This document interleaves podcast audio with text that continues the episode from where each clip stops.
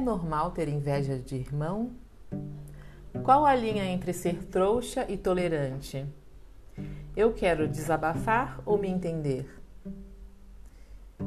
Eu estou me afastando do meu desejo? Essas e outras questões você encontra aqui no Cerejas Iranianas.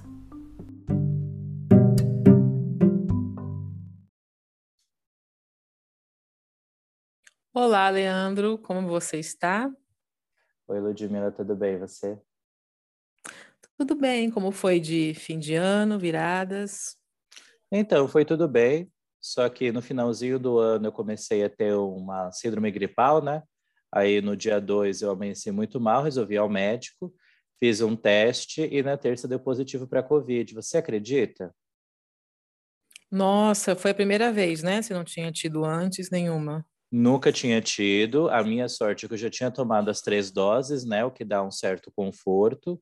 E também o fato de eu não ter passado as festas, né? Pelo menos o Réveillon com a minha família. Então, quando eu comecei a ter sintomas, já fazia pelo menos uns cinco dias que eu não tinha contato com ninguém lá de casa. Eu passei o Réveillon com um amigo. É, eu já estava com um pouquinho de sintoma, uma dor de garganta, mas nada muito grave. Só que aí, na virada mesmo, para o dia primeiro, eu amanheci muito mal, com febre, mas também sendo feriado e tal, um dia mais, é, mais atípico, eu preferi ficar em casa e observar. Só que aí domingo eu não consegui, eu já estava muito mal, tanto que se eu tossir aqui eu peço desculpa já, mas eu estou me recuperando ainda. Tudo bem, tranquilo. E como é que você está se sentindo de maneira geral? Olha, eu estou me sentindo bem, né? Um pouco entediado, já vai fazer o quê? Quase 10 dias que eu estou em casa direto, né? A contar pela apresentação de sintomas e atestado e tudo mais. Mas você sabe que eu fiquei pensando na questão da atenção, né? É, eu tenho uma mãe e uma irmã que tem se revezado aqui para me visitar. Aí eu fiquei pensando que se não fosse pelo Covid, eu acho que a minha mãe não iria me perceber tanto, sabe? Entendi. Aí eu fiquei um pouco pensativo e também me veio uma, uma sensação que eu acho que na falta de outro nome, eu, eu classifiquei como inveja, porque é, a minha irmã sempre recebeu mais atenção dos meus pais, por ser mulher, por ser uma pessoa que já naturalmente demandasse mais atenção, depois ela se tornou mãe e acabou recebendo e transferindo a atenção para a filha, né? E eu, talvez por ser um pouco mais independente, um pouco mais marrento, um pouco menos. É, é, como é que se diz? Afetuoso, acabei ficando mais de escanteio, resolvendo minhas coisas sozinho. E agora, com o Covid, eu vejo que há uma, um esforço da parte das duas para serem mais atenciosas, mandar mensagem, ligar, vir aqui trazer alguma coisa. Se por um lado eu gosto e eu acho legal, por outro eu vejo que quando isso acabar, elas vão voltar a viver a vida delas e eu vou ter que me esforçar para cobrar esse tipo de atenção, sabe? Sim, você acha que teria que cobrar ou seria suficiente você demonstrar? Você tem demonstrado? Já demonstrou? Que sente falta de mais, mais atenção? Porque você falou da sua. Hum, tudo bem. Você falou da sua independência, né? Então, esse é um aspecto muito positivo que você tem, comparando, uhum. por exemplo, com a sua irmã. Você tem essa característica de ser mais independente, e isso pode passar junto a impressão é, equivocada de que você precisaria de menos afeto, menos atenção. Você já falou sobre isso? Deixa, deixa claro que você sente falta de atenção? Não, mas eu demonstro na cobrança. Como eu te disse, eu estou vendo um esforço maior das duas de ligar, passar aqui para saber se está tudo bem. É, mas, no geral, eu sou aquela pessoa que liga geralmente no mesmo período todos os dias, principalmente para conversar com a minha mãe, que cobra, ah, se eu não ligo, você não me liga. Você lembra que você tem filho? Essas provocações que a mãe talvez fizesse para o filho, eu faço para minha mãe, né? E eu vejo que vem muito desse lugar de comparação, né? Por ela estar tá ali sempre com a minha irmã e eu estar longe, eu acho que eu, por tabela, deveria ter mais atenção, porque ela não sabe o que está acontecendo comigo, né? Tá tudo bem, mas, Sim. por exemplo, poderia não estar, né? E não só pelo Covid. Sim, eu acho interessante a questão da comparação, porque a atenção que ela dá, que você percebe que ela dá para sua irmã, é algo da dinâmica delas, da relação delas, que é mútuo ou que tem a ver com como elas se relacionam, que você tendo uma personalidade diferente da sua irmã já leva a um outro tipo de, de troca, de relação, né? Então essa comparação ela tem um limite, né? Porque a gente não sabe, por exemplo, como a sua irmã trata a sua mãe de forma que a atenção seja muito natural, né? Seja uma coisa que flui sem ela precisar cobrar, por exemplo. Então, assim, acho que ah, você entende o limite da comparação. O importante é que você sente falta de atenção, né? Agora, se ela dá mais para sua irmã ou não, a gente não tem nem como avaliar, né? É, eu acho que a personalidade contribui muito para esse tipo de é, desequilíbrio. Minha irmã é uma pessoa que sempre foi mais dependente emocionalmente, até para ouvir opiniões e decisões. E eu sempre fui aquela pessoa que fez alguma coisa e contou depois.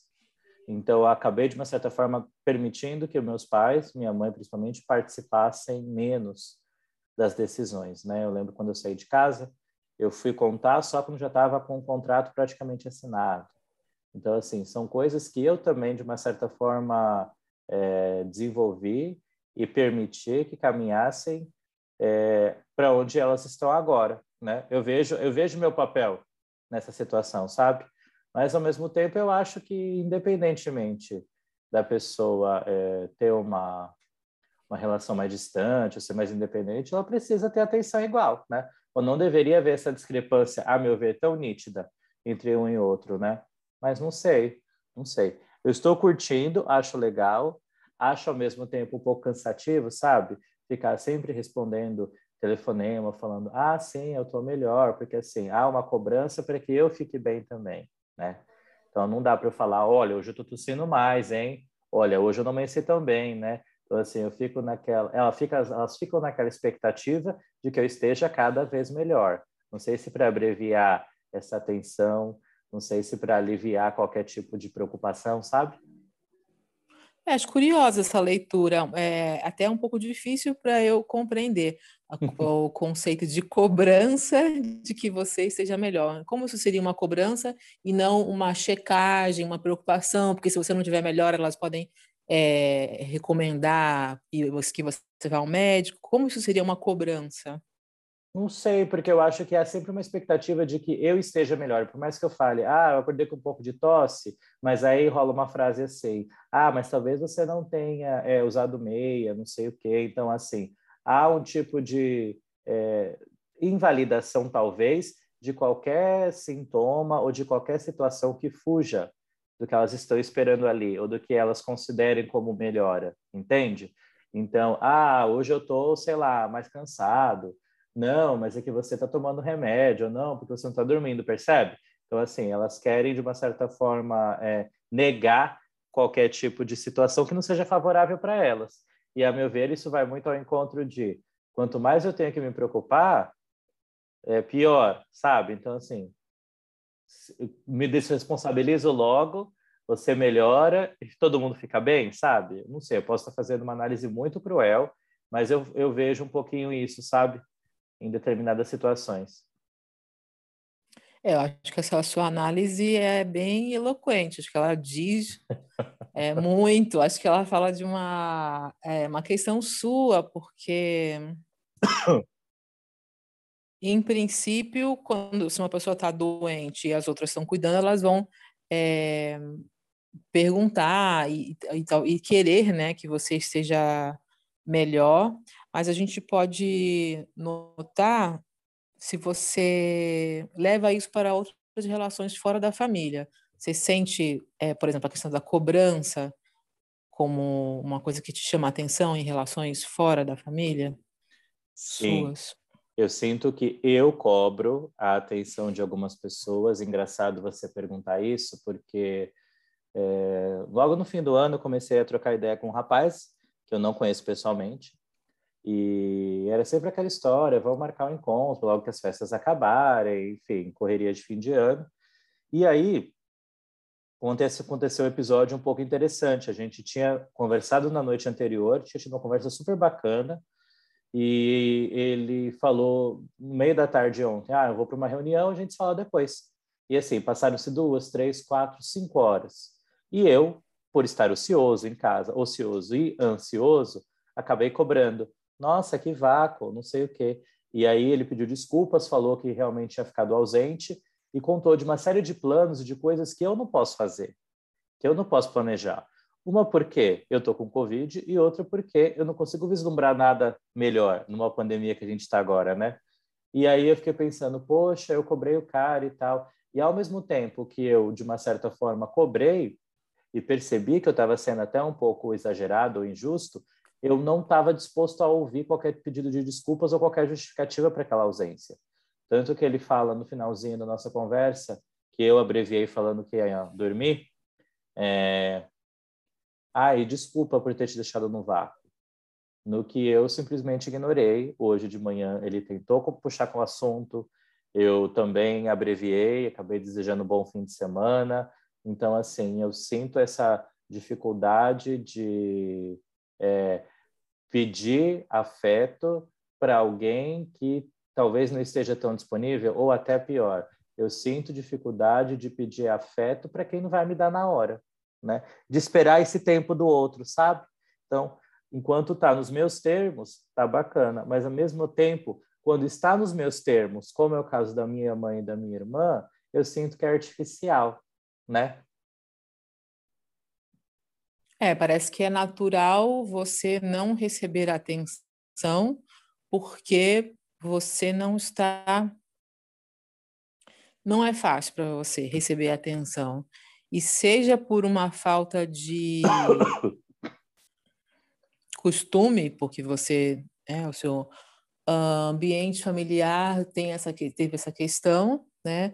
E aí a gente não consegue ver claramente se é se é uma que elas deem menos atenção, né? E você fica meio de fora, mas é uma questão sua, né? Está dentro de você, porque quando você traz ela para outras relações, né? Você, você enxerga ela na sua relação familiar, você leva ela para um desconhecido, alguém que você ainda não conhece minimamente, que não te conhece, então, a, a, ela está em você, né? A questão da, de você precisar de mais atenção e de você ler é, atitudes dos outros como cobrança e você funcionar através da cobrança, né? Porque você cobra, né? Me deu vácuo, não respondeu. Isso é uma cobrança, né? A cobrança tem a ver com dever, né? Qual é o dever dessa pessoa? Não sei, mas eu fico pensando no que eu não devo fazer e eu fico naquele limiar, né? Qual que é o limite entre ser tolerante e aguardar outra pessoa até criar espaço, né, no tempo dela para demonstrar afeto e o que é ser trouxa para não aceitar que a pessoa simplesmente não está querendo dar uma coisa que eu estou pedindo, percebe? Aí eu tenho muita dificuldade de saber qual que é a diferença, saber observar, saber aguardar e, e fazer uma leitura um pouco mais precisa, sabe? É, talvez para você ser trouxa, você precise de uma um envolvimento, né? Porque você, digamos, apostou o seu afeto ali, né? Você, a pessoa já te deu sinais de que você pode é, confiar, confiar e acreditar, né? E aí acho que ser trouxa leva um tempo maior, né? Porque se você acabou de conhecer a pessoa e ela demorou algumas horas para responder, aí, por exemplo, acho que é muito prematuro um, concluir alguma coisa em relação a estar se fazendo de a estar sendo feito de trouxa, né? Ou, uhum. ou não. Tá, mas aí eu fico na dúvida, Lu, de quantos vácuos alguém precisa para ser considerado trouxa? Quantas horas de vácuo a gente precisa esperar? Em quantas situações para a gente ser considerado trouxa, percebe? Porque, assim, para mim, parece que um, um crime ser feito de trouxa e não ter previsto, porque tem a questão do controle, né? A gente falou no comecinho da conversa, né? de eu querer controlar as coisas, mas assim, para mim fica muito nítido essa questão de controlar o vácuo para que isso não me transforme num trouxa. O, o, o medo de ser feito de trouxa tá, está te colocando uma um véu, né, um filtro da, da, da percepção, né? Porque para você é, perceber se alguém é confiável ou não, está te tratando com respeito ou não, você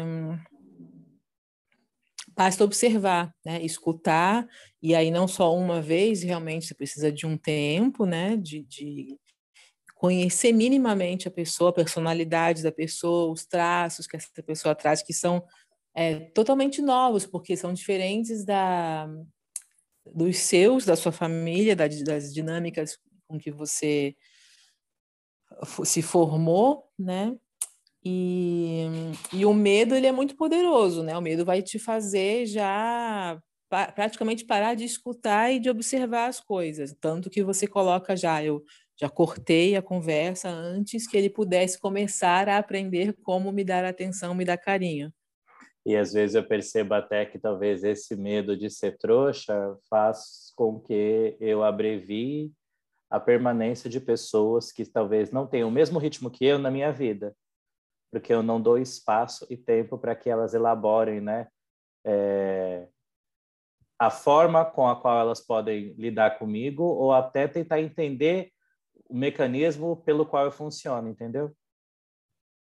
Sim, acho que acho que é isso mesmo. Tá bom por hoje, né?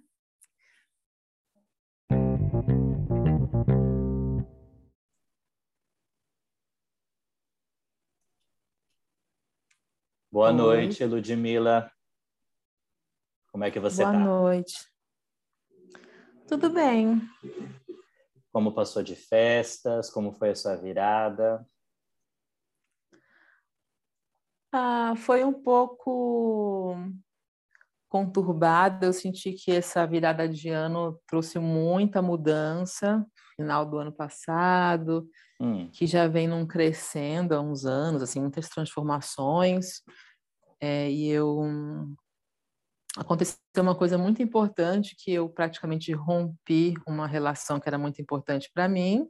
Rompeu. Mas rompi, mas é, essa não é, não tá não é uma questão que está me trazendo sofrimento, pelo menos não no momento. Uhum. Agora, uma outra questão, tem um outro rompimento que está me trazendo sofrimento, que é eu ah, terminei um relacionamento, ele terminou, que já durava dois anos e meio de dois anos e meio de, de términos e voltas, términos e voltas. É uma pessoa que eu desde o começo, primeiro, primeiro primeiros meses eu senti que não estava fluindo muito bem, que seria melhor interromper, mas que eu confesso que me encantou muito desde o primeiro encontro, então realmente fiquei é, apaixonada.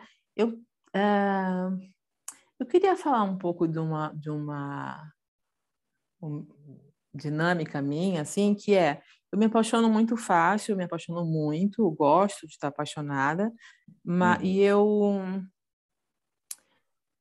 eu gosto, eu, eu consigo existir mais facilmente fora mesmo de, de padrões.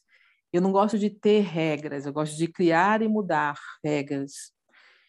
Então, isso é perigoso por, talvez seja perigoso, não sei, por eu justificar muito uh, comportamentos que talvez no fundo, não sei, vão contra a, a, o meu próprio desejo, né? minha própria vontade em relação, por exemplo, a um relacionamento que eu quero intimidade, eu quero estar junto, crescer junto, ainda que não seja convencional, mas tem alguma coisa que eu, uhum. inclusive na análise mesmo que fui percebendo, né? Não é, antes era muito aleatório, né? Qualquer coisa que vem, uh, pode ser vários ao mesmo tempo, ou qualquer era uma coisa, mas eu percebi que não, eu quero é, crescer em termos de aproxim, me aproximar da pessoa, de poder compartilhar coisas que só com intimidade a gente compartilha, um, o tipo de atenção, jamais quantidade ou comparação ou cálculo de, de atenção, mas um tipo de atenção que eu. E assim, nesse caso, eu não eu, eu não eu acho que eu não estou conseguindo terminar. E eu, e eu terminei algumas vezes, mas ele aparecia, voltava, e aí eu facilmente retomava né, aquele sentimento de até uma dependência emocional, e eu acho que eu tenho muita necessidade emocional, uma coisa emocional muito forte que uma relação muito prática e, e por exemplo, muito em torno só do sexo ou só de satisfazer algumas coisas mais práticas, é, é, me deixa muito aflita, assim. Interessante. Ludmila, você falou duas coisas que me chamaram a atenção aqui, que é que você gosta de existir fora dos padrões, né? E, ao mesmo tempo, você é, tenta achar formas de justificar comportamentos para se manter dentro de uma determinada estrutura. E, ao mesmo tempo, você tem essa necessidade de um envolvimento emocional que não seja só permeado pelo sexo, pela satisfação. Queria que você falasse um pouquinho de é, o que, que você enxerga como existir fora desses padrões aí e como é que isso interfere nesse tipo de relação que é exatamente dentro dos padrões, né? Que não é só aquela coisa da realização, só do sexo. Deixa eu entender um pouquinho melhor. É, eu não entendi exatamente o que, que você chama de padrão nesse caso. Foi o que você me trouxe. Você falou, eu gosto de existir fora dos padrões. Como fiquei um pouquinho na dúvida, eu falei, deixa eu retomar isso, porque esse tema se repete depois no final da sua fala, né? Tá. É, por exemplo, eu vejo uma. Eu vou dar um exemplo bem concreto. Tá o... eu já falei, eu já falei para você do. Ai, como é que é o nome dele? Acho que é João Marques, né? Um psicólogo que, que dá conselhos sobre relacionamento abusivo. Acho muito interessante, adoro escutar ele. Ele tem um canal no Instagram e ele fala, eu adoro ouvir ele falar assim: ah, querida, esse isso não vai dar em nada, esse cara tá te enrolando. ele, ele, ele, é mais delicado que isso, mas é, é muito bom, né? Uhum. Fala assim, olha, a pessoa tá dando todos os sinais, e ele, e ele aprofunda. Eu queria fazer uma crítica da autoajuda ou da, do aconselhamento, em que a pessoa fala assim, olha, o, ele, o cara foi super amoroso comigo nos primeiros encontros, agora tá me dando ghosting, né? Que se fala agora, o vácuo e tal que, que eu faço, né? Ou eu estou querendo terminar, mas o cara fica debatendo, eu não consigo nunca terminar. Então, assim, é uma autoajuda, eu não tenho preconceito com autoajuda, mas em que sentido? Que aquilo, para mim, isso é uma, é uma regra, é uma fórmula. Tá. Que, e que vale, e que é muito válida. Por quê? A gente tem um, um comportamento social, né? Então, você mesmo falou sobre as vicissitudes de ser mulher, né? Isso é, é isso, né? É, o homem, né? No caso do relacionamento, falando, por exemplo, hétero, né? De, de homem, mulher e tudo, é, o homem tem muito claro essa situação é, a cômoda, situação cômoda de não levantar um dedo para que a relação seja boa, para construir uma coisa. E, a, e nós mulheres ah, pegamos tudo, né? Toda a emoção, todo o sofrimento, todo o, o trabalho, né? Que é que talvez se fosse os dois juntos né, seria menos trabalho e, e, mais bem sucedido do que uma louca, né? É, fazendo tudo. É, enfim, a, o que eu, que eu acho que, é, que para mim é fora do padrão nesse caso é que eu quero eu quero escutar por exemplo, esse psicólogo falando, veja bem, esse comportamento típico do homem, eu vou falar no meu caso, né, do meu caso desse relacionamento de dois anos e meio, é zero DR, zero discussão, zero. Mas eu quero ter, a, um, ver com os meus olhos e sentir com a minha experiência o que um psicólogo, não estou falando de um, de um, analista ou terapeuta meu, mas de alguém que tá, tem um canal no, no, Instagram, tem uma conta no Instagram, vai receber uma perguntinha ali e vai responder: olha, filha, No meu caso, o que, que ele falaria para mim? Olha, minha filha, esse cara não quer nada com você, você já se, se fez tanto esforço para terminar, você precisa terminar. Eu acho que eu, eu, eu diria para mim mesmo assim, eu, eu preciso terminar dentro de mim uhum. Para poder terminar, falar tchau e acabou. E eu não consigo realmente, eu realmente sinto muita uh, uma atração, uma uma dependência emocional assim muito grande dele, uma, um, encanto, um encanto que eu acho bonito isso, sabe? Eu acho bonito assim eu, eu admirar tanto a pessoa, não a ponto de ser feita de pano de chão, mas de ser mais é, tolerante, é, ser tolerante e, e porque quando você está apaixonado, a sua capacidade de ter empatia ela é maior e você fica menos mesquinho. Você fala, poxa, eu também tenho minhas noias, né? Eu também tenho muitas dificuldades que e às vezes a gente exige muito do outro, porque são uhum. dificuldades diferentes, né? Então, por exemplo, ele, o que, que eu reclamaria dele? Que ele, ele parece não ter sentimento. Ele aparece, ele fala umas coisas legais, ele faz um agrado, ele ele é a pessoa que está fisicamente mais presente, né, de encontrar, é, mais um, de, de correr e sair mais cedo do trabalho, tendo filhos para poder encontrar e tudo. É, mas, assim, eu sinto falta de sentimento. Por quê? Porque eu tenho muita facilidade.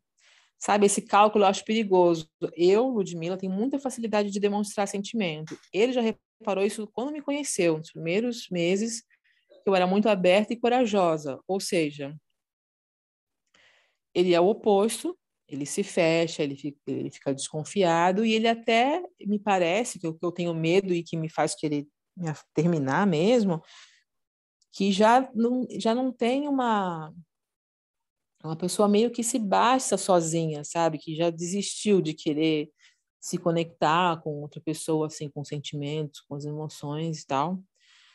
E aí, voltando ao, ao coisa da autoajuda do psicólogo, o que, eu, que, o que você perguntou, o que quer é ser fora do... ser não convencional, uhum. eu quero eu olhar para essa pessoa com um olhar que só eu posso ter e entender, olha, isso aqui, sociologicamente, é uma misoginia, uma uma babaquice, uma escrotice, um cara que não quer nada comigo, eu estou perdendo tempo. Agora, o uhum. que, que eu estou vendo como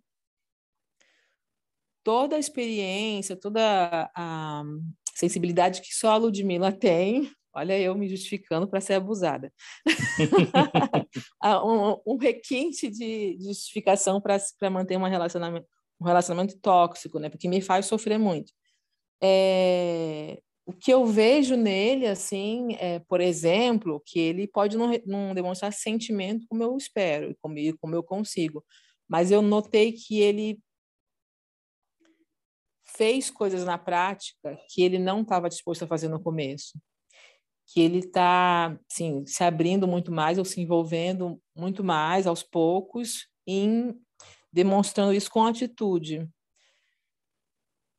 de passar um tempo junto, de conversar mais, de escutar olho no olho, de sair só para conversar e me escutar. É... Algumas atitudes assim que eu falo, nossa, isso aqui é, para mim é muito fácil, mas para essa pessoa é um trabalho que ela está fazendo de então é e aí o que é o padrão que eu acho é que eu quero estar fora do padrão. Eu não quero já me falaram isso, ele te liga todo dia? Vocês conversam uhum. todo dia? Não. Ah, então, então vocês não são namorados, então vocês não têm sentimento. Acho que não, entendeu? Eu acho uhum. que eu, uhum. eu, sou fora. O padrão que eu quero dizer são essas medidas que às vezes são úteis, mas que não servem para eu entender a coisa como. Você sabe que você estava falando, né, sobre a forma com a qual você enxerga esse relacionamento, sendo a pessoa que expressa sentimento com mais facilidade. Me vê aquela frase do Lacan, não sei se você conhece, a mente que é amar é aquilo que não se tem, alguém que não quer receber, né? Então parece muito aquilo, você tem muito a oferecer para alguém que por algum motivo talvez queira receber, mas não esteja aberto para integrar aquilo no sistema dele e trazer de volta. E por mais que você saiba que ele é, acaba sendo um pouco abusivo, acaba te colocando no lugar de sofrimento, até no lugar de desmerecimento, né, desse amor, você legitima essa relação mostrando, ah, mas ele vai um pouquinho além do que ele está disposto para ficar comigo. Ah, mas não é que ele não me liga todos os dias que ele não demonstre afeto do jeito dele ao modo dele, né? Mas aí a minha pergunta é, né? Até que ponto você ficar fora desse padrão está te fazendo bem? Até que ponto você abrir mão de tudo que você considera convencional, né? Receber um telefonema, receber uma manifestação de sentimento, não está sendo, de uma certa forma, algo que está te impedindo de viver esse amor, né? De uma forma mais é, integral. Esse amor que você diz, esse amor por ele ou por ele, essa relação, viver essa relação, né? Daqui qual o preço que você está pagando para viver fora desse padrão? Será que você está querendo justificar essa sua escolha por algo um pouco mais alternativo? Ou você não está só legitimando uma relação de uma pessoa que talvez não esteja preparada para aceitar isso de você?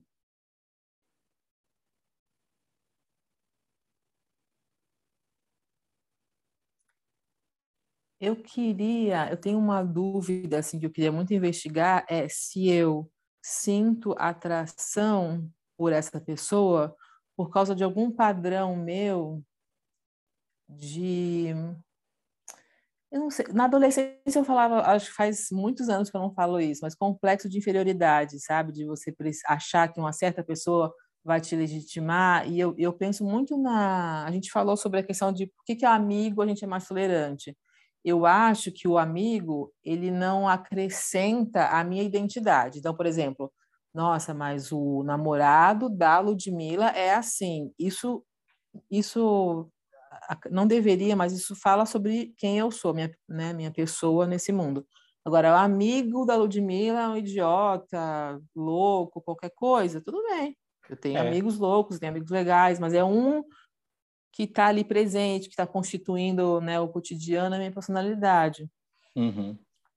Eu tenho medo de estar tá sentindo tanta atração por ele por causa de uma fantasia de legitimação da que a persona dele parece me trazer, uhum. mas uhum. eu acho interessante você comentar de um namorado vai agregar personalidade, porque numa sociedade como a nossa, monogâmica, é, você é a namorada dele, você não é uma namorada dele, percebe? Ao passo que você é uma das amigas de muitos amigos seus. Então, eu acho que aí a gente pode traçar esse paralelo. Você vai ter um lugar de destaque numa relação, possivelmente monogâmica, porque é assim que a sociedade convencionou, né? Então, é, aí você fala da questão da inferioridade. Você consegue lembrar de algum episódio na adolescência ou até mais recente, no qual você se sentiu atraída por uma relação com alguém que se sentia superior a você, assim? Relacionamento, assim, tipo de namoro na adolescência? É, ou até mais recente, assim, uma outra experiência que você teve que você acha parecida. É engraçado. Não, mas eu tinha, por outro lado, que talvez seja bem significativo, justamente um medo de me aproximar de pessoas que eu gostasse muito, essa pessoa me encanta, eu gosto, ai, mas não é para mim, porque ela é de uma outra não sei se eu posso dizer classe, né, social, mas tem uma tem uma certos ambientes que certas pessoas circulam ou certos jeitos de ser assim que eu me sentisse talvez um pouco fora disso, né? E ou não só social, mas de admirar muito, e aí tem a coisa do da complexo de inferioridade que eu estou preferindo a baixa autoestima, eu não gosto dessa, dessa expressão de autoestima, né? É, uhum. acho que é muito superficial, porque é só uma comparação, mas a, o complexo de inferioridade ele está em mim e tudo que for, que é um conceito acho que junguiano, né? O, ele é um complexo porque tudo que vier que possa alimentar a inferioridade, ele vai juntando naquele complexo, né? E tudo na minha vida vai constituindo em torno disso.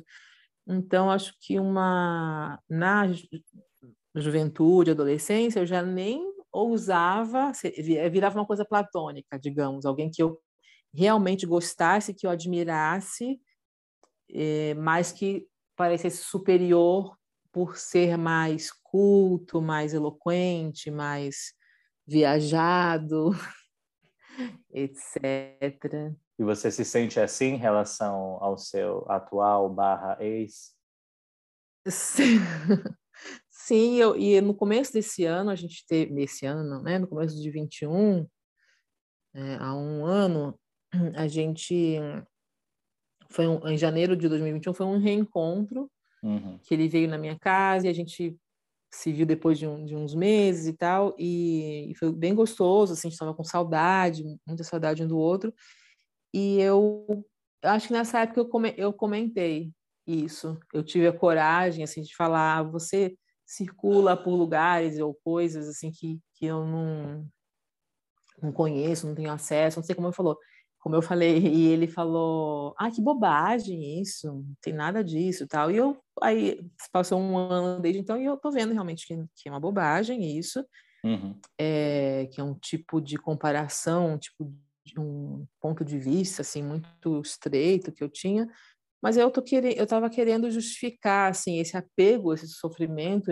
que eu tô tendo dificuldade de terminar, é, se não tem a ver com